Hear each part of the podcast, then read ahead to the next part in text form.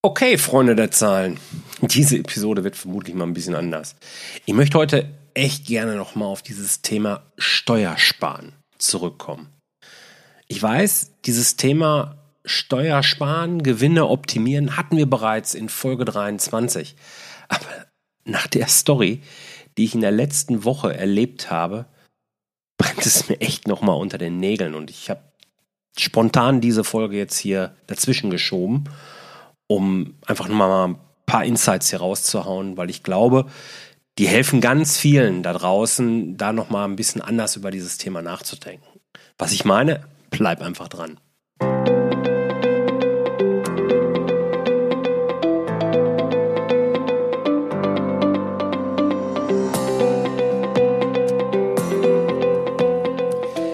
Herzlich willkommen bei Zahlen im Griff auf Gewinn programmiert, dem Podcast für Selbstständige und Unternehmer, die knackige und hochwertige Infos für einen einfachen Umgang mit ihren Zahlen suchen. Ich freue mich, dass du auch in dieser 38. Episode des Zahlen im Griff Podcast wieder dabei bist. Herzlich willkommen und vielen Dank dafür. Du weißt ja, auch hier übersetze ich Buchhaltungsfachchinesisch in einfache Sprache. Warum ich das mache? Naja, damit du möglichst fette Gewinne machen kannst. Und eben in der Folge auch Steuern bezahlst. Ich möchte heute diesen Bullshit. Steuern sparen über alles. Gerne. Ein für alle Male aus unseren Gedanken komplett eliminieren. Das Thema kotzt mich nämlich so an, das ist unglaublich. Ich habe ein Beispiel erlebt, das mich echt auf die Palme bringt und wo ich mich auch echt frage, ob die Leute, die mit meinen Kunden da teilweise, ja, die die früher beraten haben, ob die wirklich gut schlafen können. Und in dem Fall ist es ja eigentlich alles sogar noch viel schlimmer. Aber der Reihe nach. Also, letzte Woche hatte ich mit einem mir völlig bis dahin unbekannten Hörer ein, ein kostenloses Zahlengespräch. Das hatte der bei mir gebucht. So, diese Gespräche verlaufen ja in der Regel immer recht ähnlich ab. Ich bestelle zu Beginn meistens ein paar Fragen, möchte so ein bisschen was über dich kennenlernen, dein Unternehmen, möchte verstehen, welche Ziele du mit deinem Unternehmen kurz- und langfristig hast. Und natürlich möchte ich auch den Grund für unseren Zahlengespräch eben erfahren. Also, was hat dich jetzt schlussendlich dazu gebracht, wirklich das Zahlengespräch mit mir zu suchen? Denn gerade diese dahinterliegende Motivation ist für mich immer besonders wichtig. Nur wenn ich die nämlich kenne, so denke ich das zumindest, kann ich dir in diesem Gespräch auch echten Mehrwert bieten. So. Und in dem Fall war das nun ein kleiner Handwerksbetrieb, der schon zig Jahre am Markt war und ja, sich mehr oder weniger gut durchgeschlagen hat. Der Chef, ich nenne ihn jetzt mal Hans, er hieß anders, aber ich möchte den Namen jetzt hier nicht nennen aus verständlichen Gründen, ähm, ist halt Handwerksmeister und hat so ja, in der Vergangenheit immer nur am Rande mit kaufmännischen Themen was am Hut gehabt. Dafür hat er schließlich seit 17 Jahren ein und denselben Steuerberater. Er hatte da vorher schon mal diverse andere, aber gut, okay. Mit dem Steuerberater ist er jedenfalls auch befreundet. Hm. Naja, schon immer, erzählte er mir, war es sein Ziel, so mit circa 60 Jahren in den Ruhestand zu gehen, um dann mit seiner Frau nach Mallorca auswandern zu können. Ist das nicht süß? Die beiden lieben Mallorca, fahren da wohl schon seit Jahren irgendwie auch in den Urlaub hin und haben sich dann vorgenommen, irgendwann packen wir alles zusammen und ziehen dann nach Mallorca, kaufen uns eine tolle Finca und ja, lassen es uns zum Abschluss des Lebens richtig gut gehen. Ich habe das so richtig schön bildlich vor Augen. Naja, jedenfalls in zwei Jahren soll es eigentlich soweit sein. Und die Idee war eben nur, nun mit mir Kontakt aufzunehmen, um mal abzuklären, ob ich die Unternehmenssituation vielleicht mal so durchleuchten kann und vielleicht noch mal äh, ja, ein paar Hinweise zu geben, was man vielleicht besser machen kann. Denn der Betrieb soll verkauft werden, weil weder Sohn noch Tochter, also die beiden haben zwei Kinder, äh, an der Branche, an dem Betrieb irgendwie interessiert sind. So, ja, dann ist das so. Also das Unternehmen wird verkauft und von dem Gegenwert soll dann eine richtig tolle Finca gekauft werden.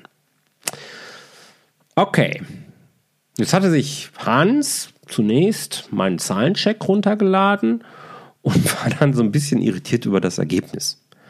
Denn das Ergebnis dieses 5 Minuten Zahlenchecks, ich frage dich ja dort so acht Zahlen ab und dann kriegst du von mir eine Einschätzung und eben auch fünf Tipps, äh, wie du mit diesem Ergebnis jetzt umgehen kannst, was du optimieren kannst.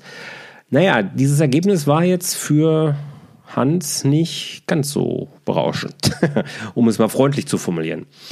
Und das hat ihn insofern über, verwundert, weil er mit seinem Freund, dem Steuerberater, in den letzten Jahren eng zusammengearbeitet hat. Denn eigentlich, so erzählte er mir, lief das Geschäft ja prächtig. Die Umsätze sahen auch ganz gut aus. Komisch war nur, dieses prächtig konnte ich nicht wirklich aus den anderen Zahlen so ablesen. Um die Geschichte so ein bisschen abzukürzen, Hans hatte in den letzten Jahren die Kosten immer weiter in die Höhe getrieben, weil er dem Geld, jetzt mal so O-Ton, kein Geld mehr in den Rachen stecken worfen, wollte. Oder werfen hat er, glaube ich, gesagt. Er hatte viele Dinge gekauft, die jetzt mehr oder weniger sinnvoll waren oder Geld für Dinge ausgegeben, die, naja, mehr oder weniger sinnvoll waren. Da war jetzt kein Bullshit wirklich dabei, aber ja, diese Dinge halfen jetzt auch nicht wirklich mehr Umsatz zu machen oder effizienter zu arbeiten. Sie waren nicht unbedingt notwendig, äh, war eher so nice to have und es waren eher so Kosten, die den Gewinn drückten, damit die Steuerbasis eben auch möglichst gering ist. Man wollte ja Steuer sparen. Das war offensichtlich das Verständnis auch von dem Steuerberater. Steuern sparen. Naja gut, ähm, die beiden Freunde hatten sich das halt so überlegt und fühlten sich gut dabei. Und vordergründig sieht das Vorgehen ja auch vielleicht sogar plausibel aus. Ne? Immerhin wurde am Jahresende ein kleiner Gewinn ausgewiesen. Der wuchs zwar nicht proportional unbedingt mit dem Umsatz, aber anyway, da war ein kleiner, äh, kleiner Gewinn. Aber wo ist das Problem?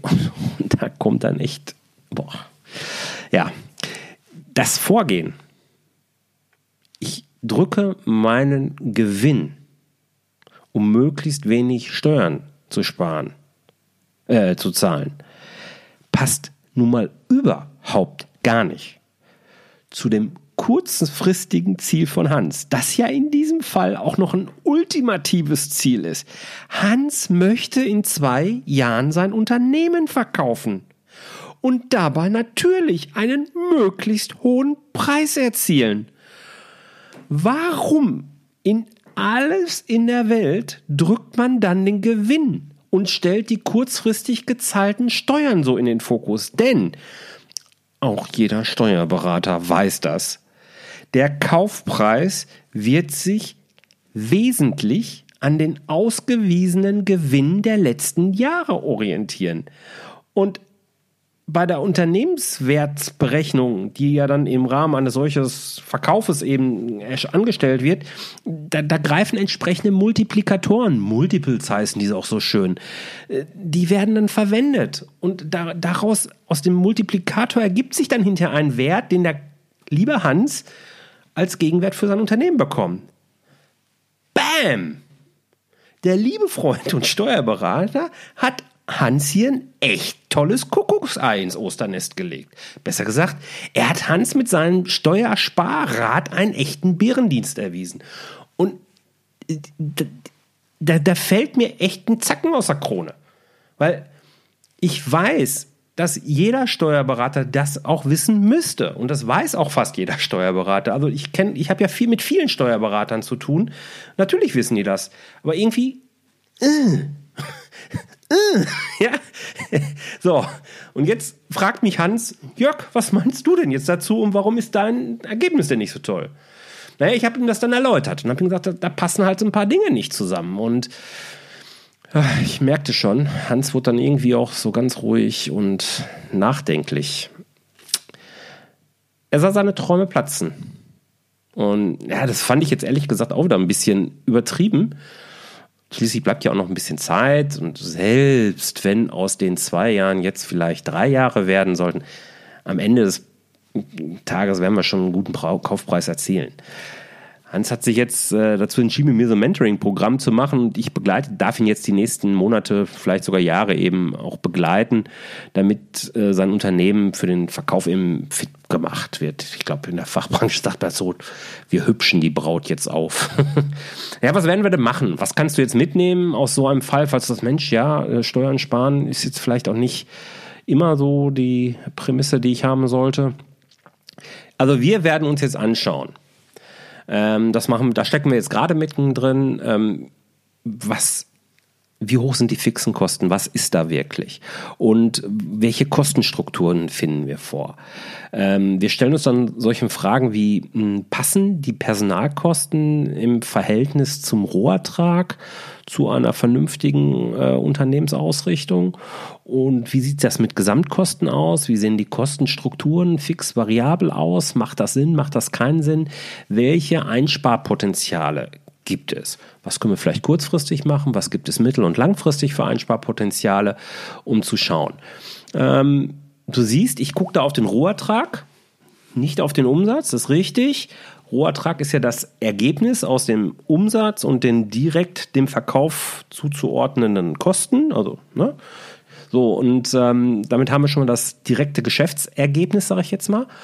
Ähm, und das ist für mich immer so eine, so eine wirklich wesentliche Bezugsbasis, von der ich im Prinzip gerne ausgehe.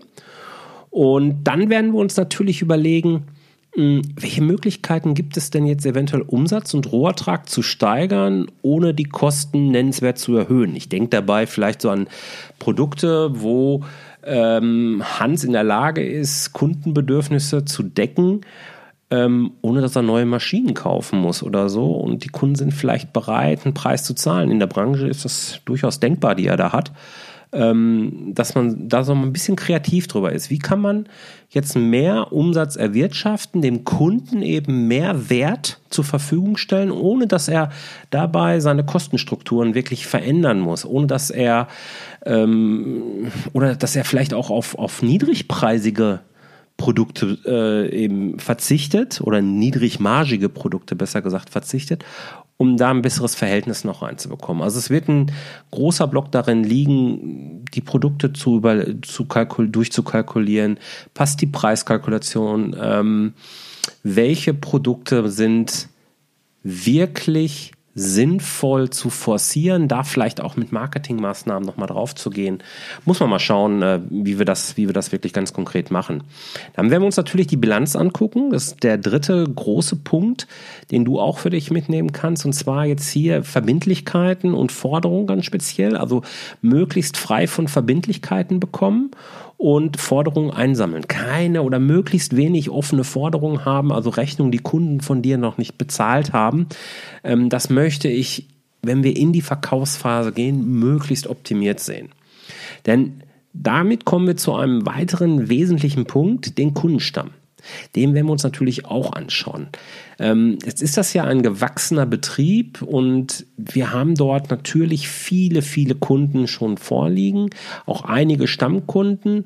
Und gerade in Kombination mit dem Angebot, das wir vielleicht noch ein bisschen optimieren werden auch, ähm, möchte ich gerne eine interessante und möglichst unverwechselbare Angebotspalette kriegen und so eine sehr spannende Kundenstruktur aufbauen, die eben auch sehr treu ist.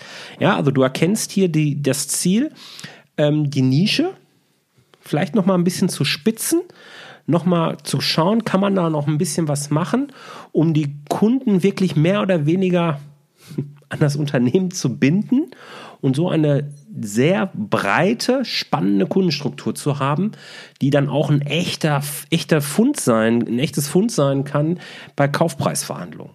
Naja, und so werden wir dann eben die nächsten Monate den Weg gemeinsam gehen. Ja, wir werden verschiedene Alternativen besprechen, uns intensiv austauschen. Ja, er wird dann Hans wird dann Entscheidungen treffen.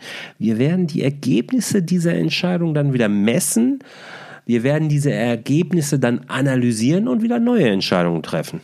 Der unternehmerische Kreislauf, den, von dem ich dir schon öfter erzählt habe. Naja, und das machen wir halt eben dann so lange, bis Hans mit seiner Frau auf Mallorca in seiner Finca sitzt und mich dann zu einer Paella mit einem Rioja einlädt. okay, was ist die Moral von der Geschichte? Und das ist wirklich der Punkt, der mich echt auf die Palme bringt, weil ich das immer wieder höre. Und Hans war da jetzt echt so ein, so ein i-Tüpfelchen. Ich das in den letzten Wochen immer wieder kam das hoch. Steuern sparen ist kein Ziel für Unternehmer, die was erreichen wollen. Schreib dir diesen Satz auf, häng ihn dir über Zeit, über, über, über Schreibtisch, egal wo, schreib ihn dir ins Handy, irgendwo, wo du jeden Tag drauf guckst. Steuern sparen ist kein Ziel für Unternehmer, die was erreichen wollen. Achtung, natürlich will ich auch nicht, dass man einfach planlos Steuern zahlt. Das ist alles okay, Steuern zu optimieren und da mit einem guten Steuerberater und nochmal, es gibt so viele richtig geile Steuerberater da draußen. Das ist jetzt hier nur einer von diesen anderen, von den wenigen, der jetzt hier zur Sprache gekommen ist. Aber im Rahmen der Möglichkeiten, Steuern zu optimieren, voll cool, bin ich auch dabei. Aber bitte, Business first. Es kann nicht das Ziel eines Unternehmers sein, Steuern sparen zu wollen. Denn lass uns das zu Ende denken. Wer möglichst viele Steuern sparen will, der wird niemals hohe Gewinne machen können. Das schließt sich nun mal aus. Und somit wird er immer neidvoll zu denen rüberschauen, die eben ihren Lebensabend so verbringen, wie sie es sich immer gewünscht haben. Die werden es nicht schaffen, weil geht nicht. Wer keine Steuern zahlen will, kann keine Gewinne machen und wird dann damit auch nicht reich werden und kann sich damit nicht das erlauben, was er wofür er eigentlich mal angetreten ist. Also schreibt euch das, schreibt du dir das hinter die Ohren. Das ist der entscheidende Punkt, ja, den ich heute noch mal ganz klar rüberbringen wollte. Steuern sparen ist kein Ziel für Unternehmer, die was erreichen wollen. So, was bedeutet das jetzt für dich? mein Tipp, hol dir einfach ein kostenloses Zahlengespräch mit mir und wir gucken uns einfach mal deine Situation an. Wir schauen einfach mal, was wir rausholen können, so dass du eben deine Ziele erreichen musst. Und wenn es nicht die Finca auf Mallorca ist, vielleicht ist es was ganz anderes, vielleicht sind es ein paar tolle Urlaube, vielleicht ist es irgendwas mit den Enkeln später, völlig wurscht. Ja, hol dir ein kostenloses Zahlengespräch, den Link dazu packe ich dir natürlich auch in die Shownotes, ist aber auch ganz einfach, denn ich habe dafür eine Domain angelegt zahlengespräch.de mit AE natürlich, also Ä, nicht mit Ä, Zahlengespräch mit AE. Dann kommst du direkt zu der Seite und ja, wir quatschen dann einfach mal gemeinsam und überlegen mal, wo du stehst, wo du hin willst und wie dein Weg aussehen könnte. Ich freue mich auf das Zahlengespräch mit dir. Die Shownotes findest du natürlich wieder in der App deines Vertrauens und dann demnächst auch, aktuell darf ich auf meiner Webseite nicht stellen, weil ich gerade umziehe. das ist ein anderes Thema. Aber demnächst dann auch wieder auf jörg-roos.com slash 038.